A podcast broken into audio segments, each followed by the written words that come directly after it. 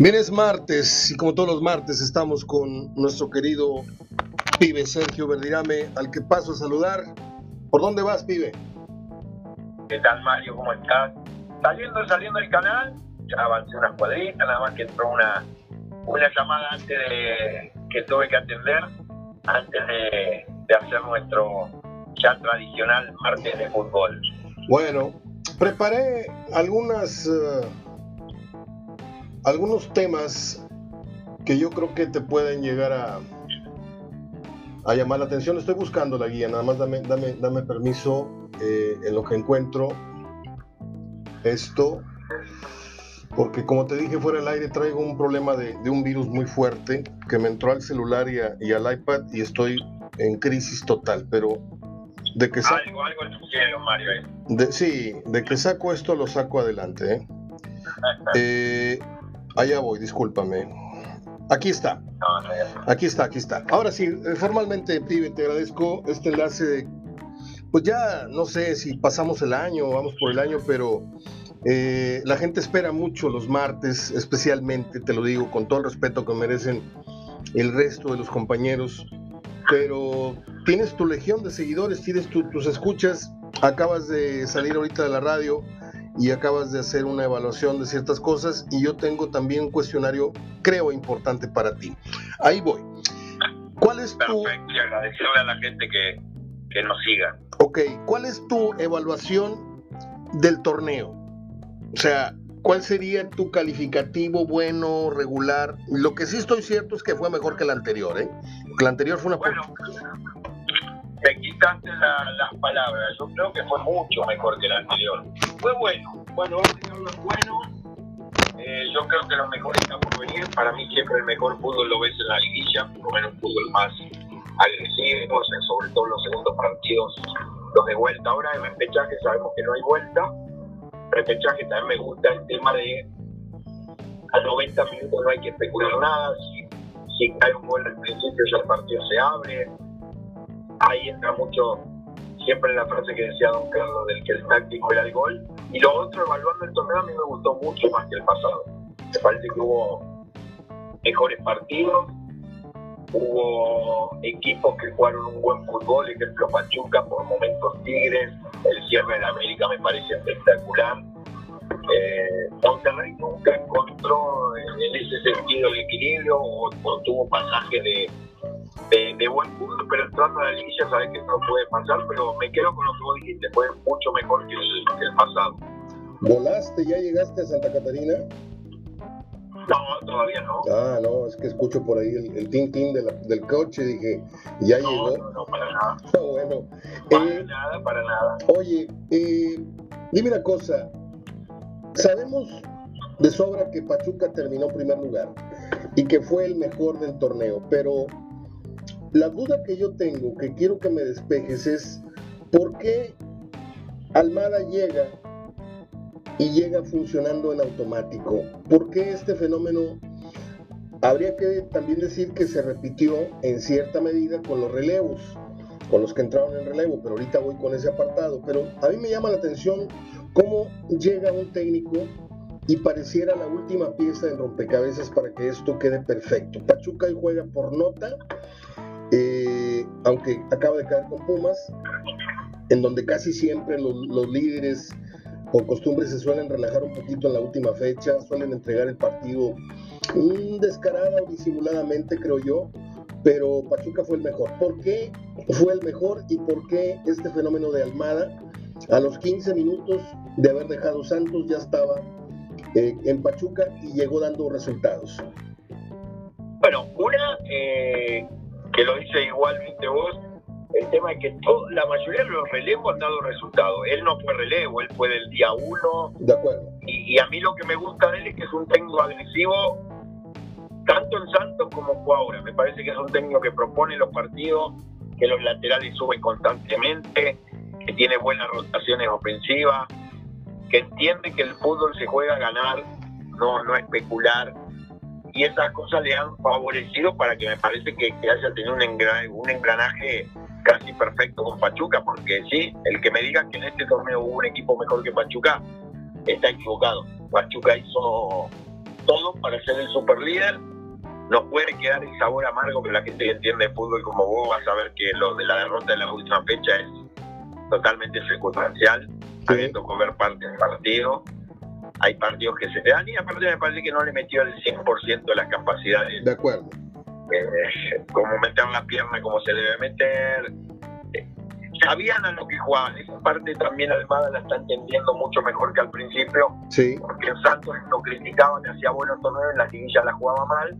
Me parece que ahora ya entendió hasta en el último partido la manera que se plantó contra, contra Puma, ya entendió que, que no se puede dar todo cuando ya te viene la parte importante del torneo. Eh, el fenómeno Almada, te lo resumo en eso, te resumo que es un técnico inteligente, que lo vio bien la directiva de Pachuca en el tema de que es un técnico ofensivo, un técnico que, a la gente le gusta y, lo hizo muy bien. Creo que, fue la gran sensación de este torneo Pachuca. Ahora hay que ver en la liguilla. Dicen, tú me dirás, que en el fútbol casi todos los técnicos saben lo mismo. ¿Estás de acuerdo con eso? Mm, a ver, prácticamente la mayoría la tiene clara. Ok. Después está cómo, la, cómo llegas al jugador y cómo es tu respuesta, porque esa. mucho táctica. Pero mi idea defensiva, voy a hacer equipos defensivos, equipos que la gente no vaya al estadio a verlo. Pero sí, yo, a ver, yo soy un convencido que la táctica tampoco es.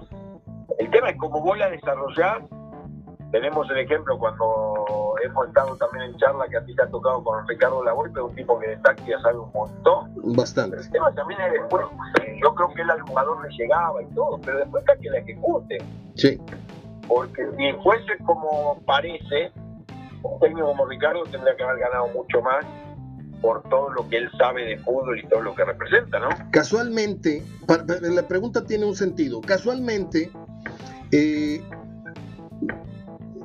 la Volpe y, Almada son técnicos de un carácter fuerte. O sea, para que yo entiendo que es bueno tener pues docilidad, eh, que a no todo el grupo se le trata por igual, algunos mano dura, algunos este, hablarles de, usted como a Guiñac, etcétera, pero eh, esta combinación de conocimiento, carácter, porque lo que me llama mucho la atención es esta dualidad que presenta Almada, que no es el mismo en la banda, que en la rueda de prensa. En la rueda de prensa siempre lo veo muy calmo, como en su estado natural, pero a la hora que hay que exigir, que es la intensidad, él la representa cabalmente en la, en la, en la y eso creo que lo transmite, como lo transmite el Piojo, que no es casualidad que todos los, los equipos del Piojo jueguen a tope como lo, lo hacía tal vez Reynoso, aunque con algunas... Y ya lo de los campeones goleadores también no es casualidad. Así es. Entonces, me llama la atención, haciendo este, este breve eh, capítulo de Almada, el cual me parece que se lo merece, porque todos hablamos de este y del otro y del otro, pero Almada este, no fue campeón en Santos por esas cosas que tiene el fútbol, como no lo fue Romano en todas las oportunidades que tuvo, que me parece que, que es un gran entrenador, pero pues la gente que no sabe de fútbol dice, no, es el gran perdedor, la Volpe es el gran perdedor, no ganó nada. No se acuerda, no tienen memoria de cómo jugaban esos equipos, pero bueno, allá cada quien. Muy bien, sus equipos. ¿No? Eh, ¿qué, le, ¿Qué le falta y qué le, le sobra a Almada para ser campeón? O sea, la pregunta es, la pregunta es, pibe. ¿Qué le falta? Sí. Lo voy a hablar en algo muy simple, quizá la, la tranquilidad o la suerte que a veces se necesita para esa, ser esa. tiene muchas cosas positivas Almada, muchas cualidades, como para nada más uno analizar el, el, pierde la semifinal o pierde la final, como le tocó perder una final. Sí. Eh, porque se equivocó en esto, no se equivocó. Yo creo Pagó que piso. a ver, llegar, llegar y lograr ganar esa primera final que es la más difícil de la carrera de cualquier entrenador. Después ya solo va a estar más tranquilo, porque yo lo veo en Romano, acaba de hacer una declaración y lo, primero que yo estoy convencido que voy a ganar un equipo y que voy a ser campeón, porque es lo que me falta, ya se transforma como algo que te juega muy en contra, porque vos imaginate si Almada hace otro, otro torneo como hizo con Pachuca, perdón, con Santos, llega a la final y la pierde imagínate lo que pasaría nuevamente. Empezaríamos a hablar de que es un tipo que no gana finales y que tiene ese problema. Desgraciadamente vivimos en un mundo en donde la inmediatez, eh, la cultura del éxito y todo esto son las que determinan, cómo te ven, te tratan, dime cuánto tienes, cuánto vales, ta, ta, ta. Pero en el fútbol habría que pasar por un condensador, porque yo recuerdo que si Hugo Sánchez, que fue bicampeón, eh, hubiera seguido dirigiendo y hubiera seguido teniendo ese éxito, eh, hoy lo estaríamos este, viendo. Pero hay, hay a veces hay situaciones en donde la diosa suerte te toca y en donde a otros eh, le roba. Por ejemplo, el Piojo eh, corrió con esa gran fortuna de que Castro me tire el pie y que se diera el fenómeno aquel de la voltereta. Y son, son días benditos, ¿sí? Pero luego el tiempo te demuestra que además de ese golpe de suerte, el Piojo tuvo regularidad en sus, en sus temporadas y tuvo, lo que bien dices, campeones de goleos consecutivos y, y, eso ya hacemos a un lado la suerte o la casualidad. Pero mmm, yo creo que Almada eh, es un merecidísimo primer lugar y ojalá y no pise la, la tradicional cáscara de plátano que digo yo que hay en el, en el túnel este que se llama liguilla, en donde hemos visto N cantidad de superlíderes que por alguna razón ese día tienen una mala tarde, un mal regreso, un mal arbitraje y se van y se olvida en, en, automático, pibe, porque somos muy duros, eh, afición, prensa, etcétera. Eh, en automático se olvida todo lo bueno que hizo el Pachuca, todo lo bueno que hizo el, el, el, Superlíder Monterrey de Mohamed, todo lo bueno que hizo el otro, y, y, nada más se quedan con el que levantó la copa. Esa es la, la dura realidad. Sí, es que, Mario, el fútbol en general mundial es así. Sí. Puede hacer todo bien, pero si llegaste a la final y no ganaste, eh, te, te, quita mucho mérito, pero no tendría que ser así. Yo creo que hay que analizar un todo y en ese sentido vos lo analizás bien, viste los ejemplos de Romano, de la Volpe y ahora Almada son técnicos que lo que le falta es eso, el título, sobre todo Almada me parece que el que está activo, que podemos hablar de él, para él sería maravilloso, pero también va a competir con tipos que quieren ganar de la misma manera que él que son competitivos, un ejemplo lo viste con el Piojo, y seguramente en esos dos, sí, hay una gran sorpresa en esta liguilla que es un técnico debutante como Ortiz, que para mí lo hizo extraordinariamente bien. Bien. Eh, y, to y, todo por culpa del maldito sistema, porque en España de punta a punta tú juegas un torneo, haces más puntos y eres campeón, y se acabó liguilla, ah, y se claro, acabó. No, el sí. campeón hubiera sido Pachuca, claro. y, y, con gran mérito. De acuerdo. Eh, ¿La decepción del torneo cuál fue? La decepción del torneo, eh, yo creo que la decepción por mucho Juárez. Juárez fue un equipo. ¿Juárez? Yo no digo que tenga los mejores jugadores. Sí, a ver, ¿por qué te digo que para mí fue una decepción? Juárez y León te lo puedo poner. Bueno.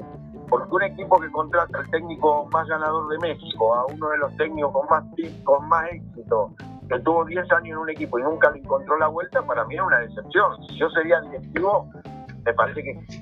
Creo que no equivocarme en esos dos.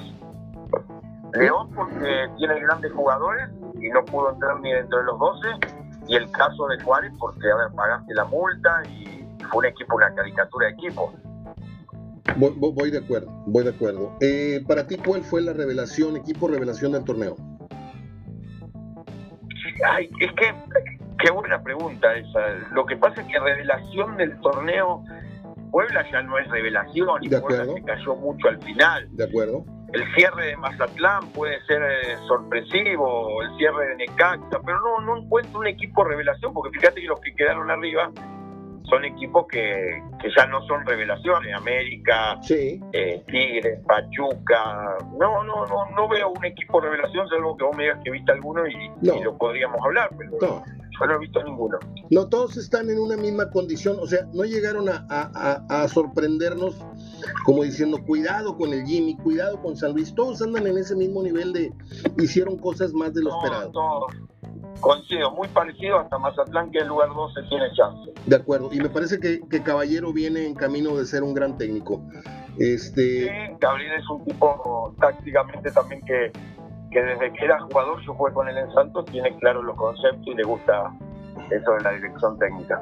¿Cuál fue para ti el, el mejor y el peor árbitro del torneo? ¿El qué? El mejor y el peor árbitro del torneo. No, ahí sí soy una persona, y vos lo sabes, Mario, sí. opino en el tema del arbitraje, es más, a veces lo, lo trato hasta de ignorar. me parece que ha sido un torneo con deficiencia de arbitraje, están dirigiendo demasiado con el bar. Sí, lo dijiste hace rato en radio, pero lo quería yo que lo dijeras acá. Yo tampoco, yo tampoco. Que el bar ayuda, sí, pero yo no me meto, no me clavo en analizar a los árbitros. Yo sé que hay mucha gente que los analiza y que deben saber más que yo. Hablemos. Pero sí creo que no fue un buen año. Hablemos del bar. ¿Cómo calificas el bar este año?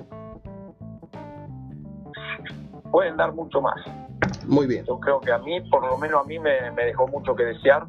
Me parece que hay errores de concepto, errores en la misma jugada que la catalogan de una manera y jugadas que la catalogan de otra. En la misma jugada.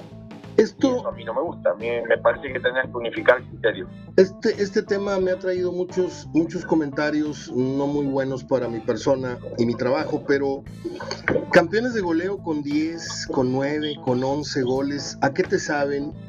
Eh, es, estos, estos monarcas. Y no, y no hablo, no es un ataque velado contra Guiñac, no. Lo vengo diciendo desde que, repito, el torneo arroja campeones de goleo de 9, de 8, de 11. Eh, hoy Guiñac gana merecidamente su tercer título de goleo, pero ¿a qué te saben tú que fuiste delantero, tú que jugaste al lado de grandes goleadores, este, estos torneos chiquitos con campeones de goleo chiquitos?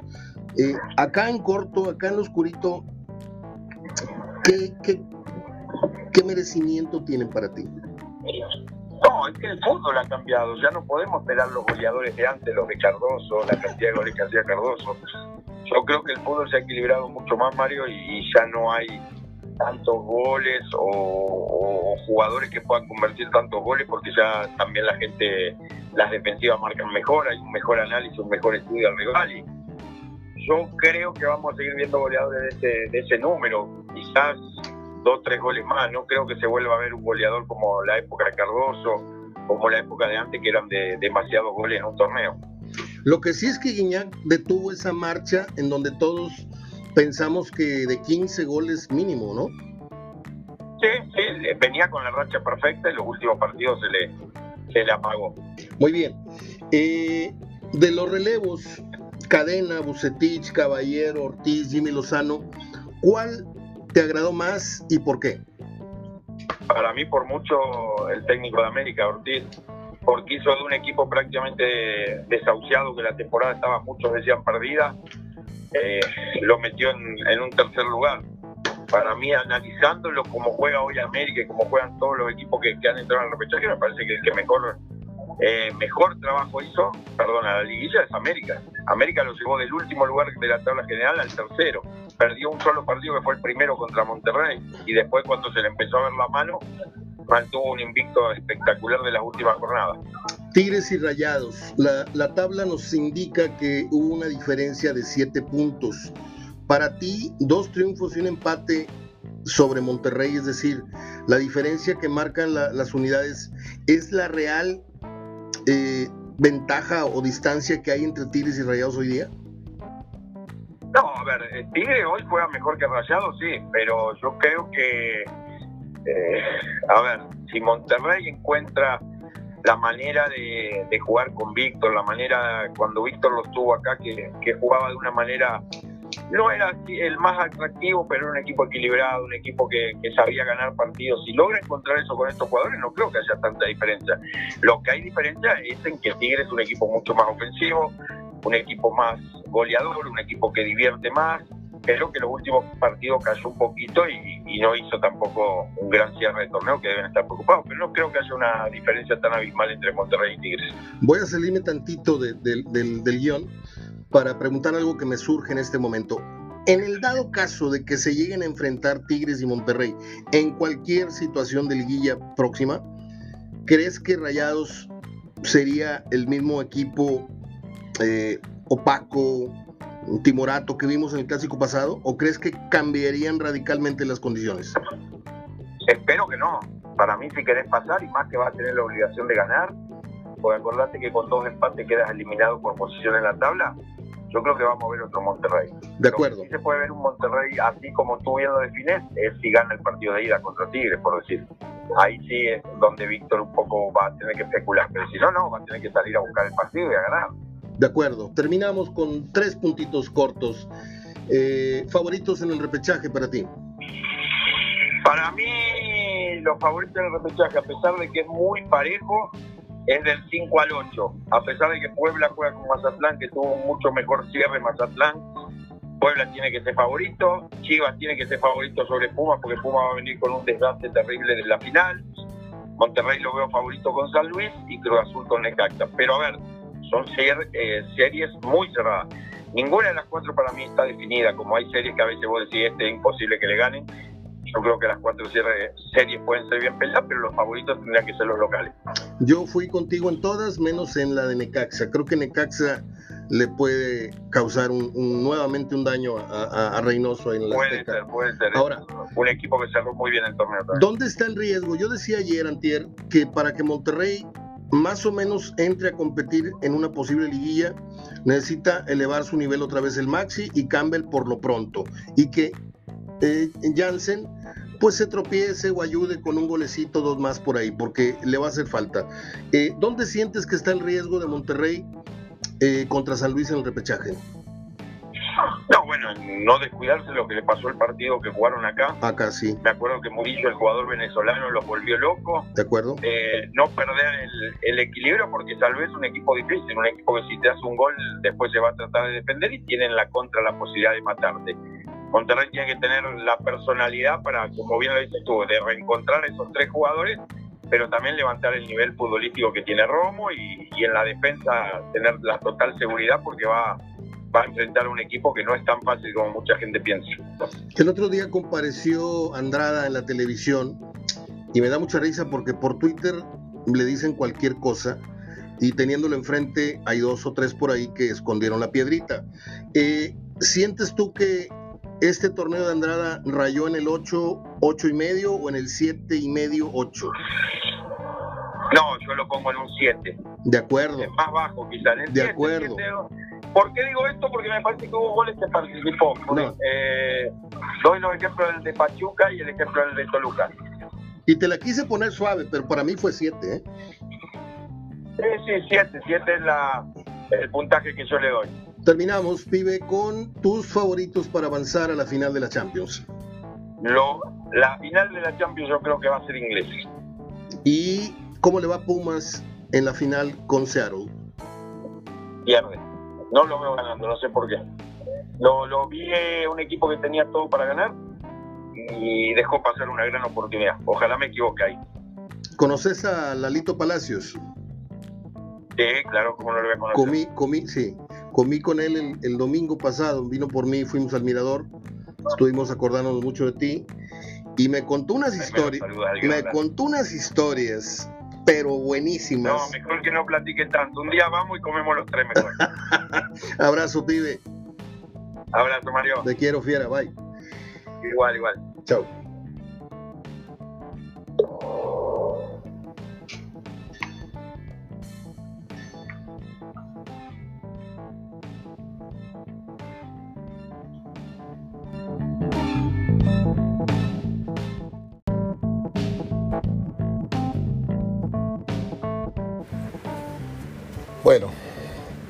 Quedó la plática con Sergio Verdirame. Vamos con las efemérides del día de hoy, que por ahí pueden estar buenas. Nada más que me van a tener que esperar porque, porque no traigo los nets puestos para empezar. A ver, no, no están a la mano. Aquí están. Como dice Scooby-Doo, aquí están. Um, quiero decirles que hay un amigo que tiene 35 años, 40 años de conocerme y me dice scooby No sé por qué. Ah, un saludo para Arturo Álvarez. Vamos con esta mujer del cine, eh, nacida en Bélgica, la actriz Audrey Hepburn, quien en realidad se llama Eda Kathleen Van Hamstead Hepburn Rustin. Ella es muy famosa, actuó en películas como Sabrina, Desayuno eh, para Tiffany, Roman Holidays, etc. Y ganó un Oscar y varios premios, entre ellos el Globo de Oro. Ella murió en Suiza un 20 de enero del 93, muy bella, Audrey Hepburn. Me sale constantemente en algunas notificaciones que tengo en unas páginas de cine, era muy bella.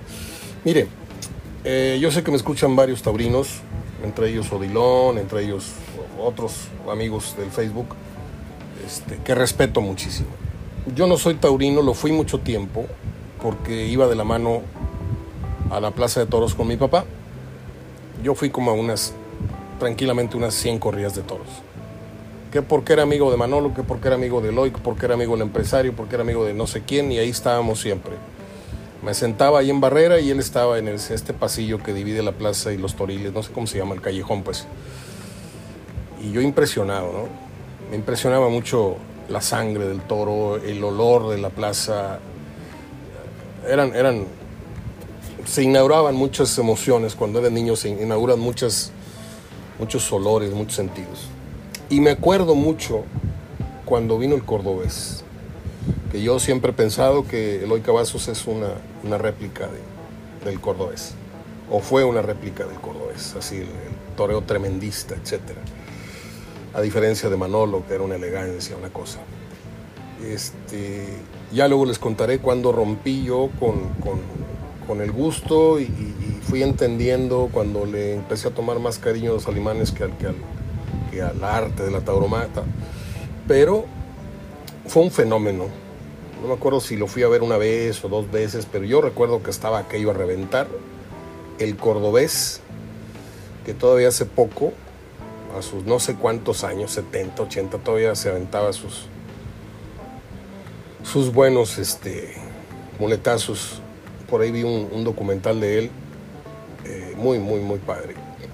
Tiene una película, Aprendiendo a Morir. Si usted es taurino, pues no deje de verla este, porque pues es un, un documental fantástico, el del Córdobés. tengo por acá un dato del grupo Las Águilas, que yo creo que todos conocemos, ¿no? Que tiene que ver. Hay cumpleaños uno de los más grandes de los Jackson 5, se llama Sigmund Esco Jackie Jackson 5.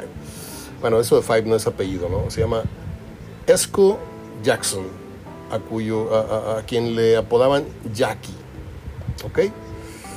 Bueno, por acá tengo, les decía, el dato, si me dejan buscarlo, de uno de los grupos que más nos ha gustado a lo largo de los años, a muchos, que son las Águilas, que pusieron un día como hoy en el número uno aquella famosa canción del Hotel California. Esto fue en el 77. Yo las águilas las descubrí justamente con el tema One of These Nights. Este, estaba ahí en la secundaria, recuerdo muy bien. Y esta anécdota la he contado unas dos o tres veces en varios años aquí. Eh, tuve una maestra muy buena de inglés. No aprendí mucho, pero era muy buena. Y a lo que voy es a que ella nos encontró un modo para tratar de que nos fuera menos difícil o menos aburrida la clase de inglés y dijo, ¿quiénes de ustedes, a, quién le gustan las canciones de inglés? No, pues todos levantamos la mano. ¿Y cuál es la canción que más te gusta? No, pues tal, a ver, párate y trata de, no cantes, pero trata de decirme qué es lo que escuchas. Y algunas personas, este, con menos pena que yo, se, se paraban de, su banco y, y empezaban a cantar. Y el día que me tocó a mí, empecé a, a balbucear la letra de One of These Nights. Y la maestra fue muy inteligente, dijo, van a comprar la revista fulanita de tal y ahí vienen letras de canciones cada semana. Pues nos mandó a comprar la revista Notitas Musicales. Y ahí fue donde copié yo la letra de One of These Nights, que fue la primera canción de muy pocas, ¿eh? no crean que me sé muchas, la primera canción que me hacía al revés y al derecho en inglés. Este, y luego nos puso a traducirla para que supiéramos lo que quería decir. Y ahí fue donde nos hicimos muy, muy fans a partir de ahí del grupo Eagles, eh, que les digo, colocó Hotel California en la posición número uno de Billboard. Este álbum es el quinto del grupo, luego de One of These Nights, que se convirtió en disco multiplatino con ventas de más de 10 millones de copias. Se separan 15 años y en el 94 graban Hell Freezes Over. Eh, tengo un concierto también de ellos que dieron en Australia, muy bueno, acústico. Acá tuvimos la oportunidad de verlos hace unos años. Este, vinieron a la Arena Monterrey y me pasó una anécdota bien chistosa de no traer boleto pues, a estar a tres metros del escenario cuidando, cuidando que nadie se brincara al escenario. O sea, de repente algo pasó que vi a un conocido, ese conocido me pasó en la puerta, me dijo, ¿qué andas haciendo? No, pues nada, vienes a trabajar, vienes a ver, le digo, vengo a ver, vente a echarme la mano, y me pasó hasta en mero enfrente, y ahí estaba yo con mis brazos así cruzados, viéndole, viendo el escenario y viendo las gradas, para que nadie se fuera a acercar, en una de las cosas más raras que alguna noche me pasó andando de concierto. Ahora, hablamos de, de, de los águilas, y yo les quiero decir, que el disco de Hotel California, yo corrí a comprarlo. Sí, porque la canción y porque el diablo y que porque no sé qué y que están atrapados en el infierno. Y ahí vamos todos a comprarlo. El disco es malo. El disco no tiene muchos éxitos como el que le voy a decir a continuación porque eh, recuerdo que el Hotel California, el, LP traía New Kid in Town, traía Life in the Fast Lane, traía Wasted Time, Wasted Time, Tiempo Perdido y luego traía otras canciones que no, no, no pegaron, Victim, Victim of Love, traía um, Pretty Mats All in a Row, traía Try and Love Again y The Last Resort. Y las únicas que más o menos valían eh, los 100 pesos, los 80 pesos del LP, eran Hotel California, New Kid in Town, que era aburridísima, y Life in the, eh, Life in the Fast Line. Pero luego viene o más bien aparece el disco de los, de los grandes éxitos de las Águilas y ese sí es para tenerlo, como yo lo tengo ahí en mi, en mi lista, en mi, disco, mi discoteca particular. Take It Easy, Witchy Woman, Line Eyes, una de mis favoritas. Eh, Already Gone, esa nadie la conoce. Desperado, One of These Nights, Tequila Sunrise, Take It to the Limit. Peaceful, Easy Feeling, y una de mis tres favoritas de Eagles que es The Best of My Love. Cómprese, si usted es fanático de los Águilas, cómprese ese disco que es un clásico. Los grandes éxitos de las Águilas, 1971-1975. Bueno, um, voy con voy con lo siguiente.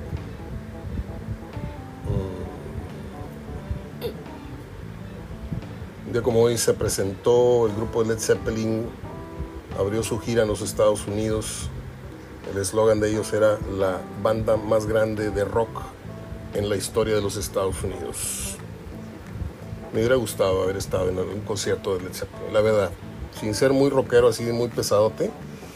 Sí se me cumplió ver a, Farner, aunque no Gren Funk, a, a Mark Farner, pero sí me hubiera gustado haber asistido a un concierto de los Beatles y de Led Zeppelin por acá tenía más información. Deme permiso. A ver. Valentín Trujillo murió en 2006. Pedro Fernández entró al Salón de la Fama en 2007. Luego les cuento una anécdota con Pedrito Fernández llenábamos quinelas juntos en Plaza Ruiz San Agustín cuando él vivía acá. Um,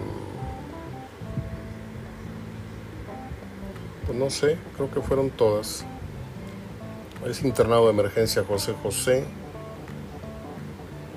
y luego trasladado a un asilo en la ciudad estadounidense de Miami. Qué triste, qué triste fue el final de, de del gran José Sosa. Yo creo que es todo. Este, les dejo aquí el programa de ayer, pero con, con validez para hoy, con Sergio Verdirame. Les mando un abrazo de gol y que ganen los Pumas si es posible. ¿eh? Aunque nosotros, pues, estamos más abocados a alegrarnos y a enojarnos con lo que haga Rayados y con lo que haga Tigres. Al menos yo. Usted a lo mejor quiere que le vaya mal a Rayados siempre o quiere que le vaya mal a Tigres. Ah, por cierto, se lesionó Florence Tubán. ¿Cuál es en este momento el saldo? ¿Cuál es la calificación en caso de que Tubán no juegue más de aquí a la liguilla o que llegue este, más adelante a, incorporar?